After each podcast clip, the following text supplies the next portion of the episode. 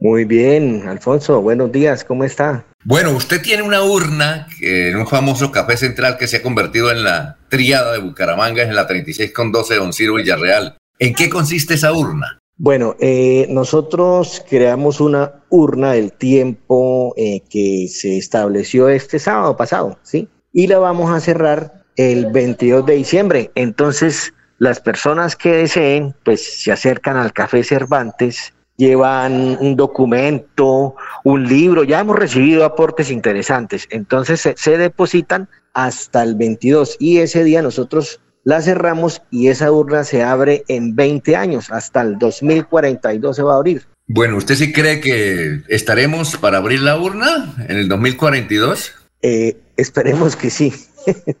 sí. Bueno, eso, me, eso me han dicho varios. Uy, no, vamos a abrirla desde el más allá. Sí.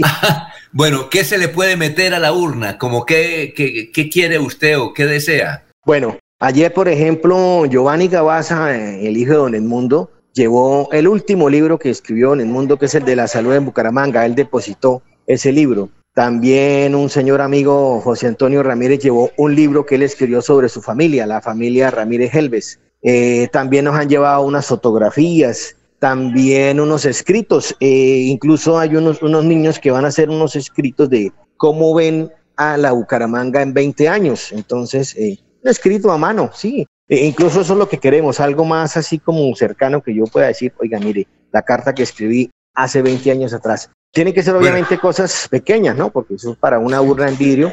Y los que quieran, pues llegan allá al Café Cervantes y preguntan, preguntan por la urna. La urna está ahí visible al público. Usted llega y y la ve, sí, es en vidrio. Yo recuerdo que hace 22 años, en el 2000, cuando Cote Peña era, el doctor Luis Fernando Cote Peña era el alcalde, allá metimos, yo metí unos cassettes con don Wilson Díaz, unos cassettes, que metimos unos cassettes, ¿qué fue lo que metimos más? Eh, bueno, algunas noticias que habíamos escrito en, eh, en, una, en una hoja. Eh, bueno, se nos ocurre, esos aparatos, por ejemplo, un celular, también metimos un celular de esos viejos también, eh, una ah, grabadora ya achacadita, pero de, esas que usábamos que parecían, parecían pequeñas neveras. Bueno, ¿eso también se puede o no? Eh, no, porque la urna, esta urna es más pequeña, entonces es más que todo documentos o sí, cosas más, más, más pequeñas, sí. Bueno, pero sí me gustaría que la gente lleve un escrito, ¿no? Que diga, bueno, ¿cómo, cómo va a ser la Bucaramanga en 20 años? No, y fotografías o documentos. Y fotografías de actuales. A ver, don, don Jorge, ¿qué se le ocurre llevar a la una, don Jorge?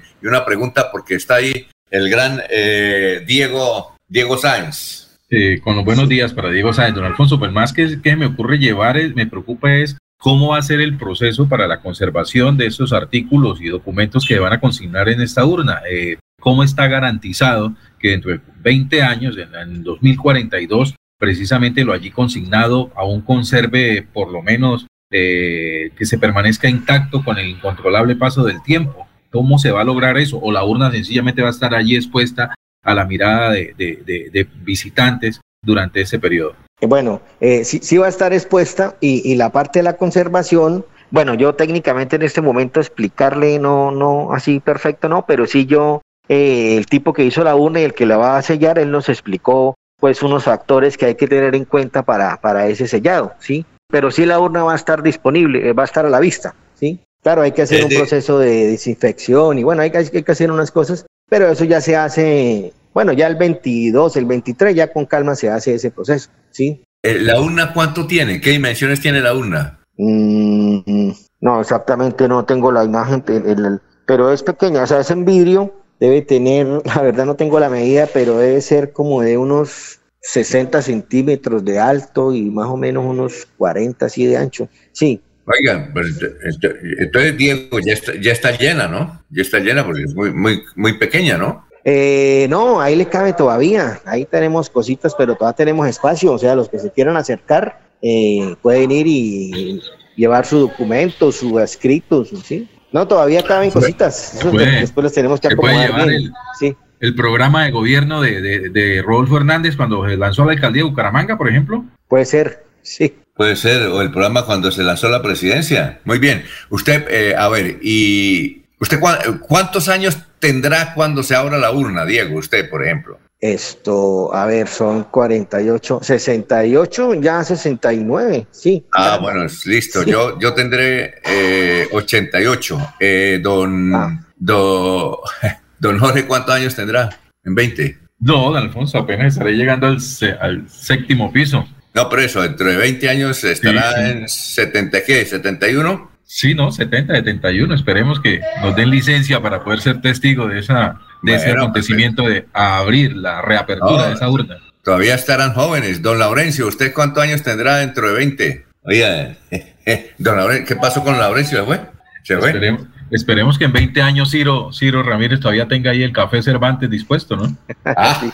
Sí, sí, sí, sí. No, no, no lo tengamos por ahí de congresista o de embajador en algún lado y, completamente descuidado el espacio. Bueno, eh, me dice aquí, por ejemplo, don Abelardo Correa, que para el 2042 Bucaramanga seguirá esperando la doble calzada La Virgen en la Cemento, la ampliación de la calle 54, el intercambiador de la 56 con 27, etcétera, etcétera. Bueno, eh, entonces dice usted que hasta el próximo jueves eh, a las 6 de la tarde, ¿no?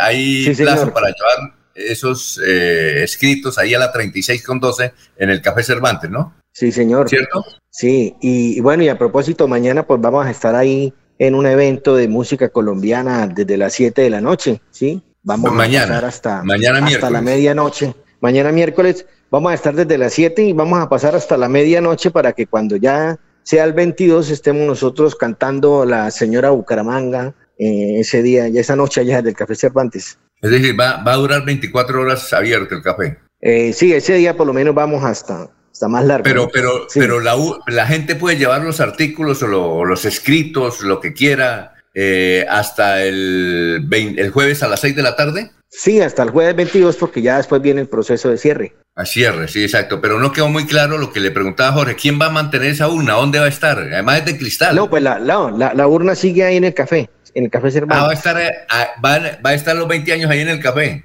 Sí, sí, pues esa es la idea, ¿no? Sí. Ah, bueno, o sea que don, Ciro, es el garante. Sí, ya, ah, bueno, ya conseguimos unos garantes también de la urna, incluso pues unos niños, ¿no? Unos jóvenes, van a estar más jóvenes de aquí en 20 años, están todavía.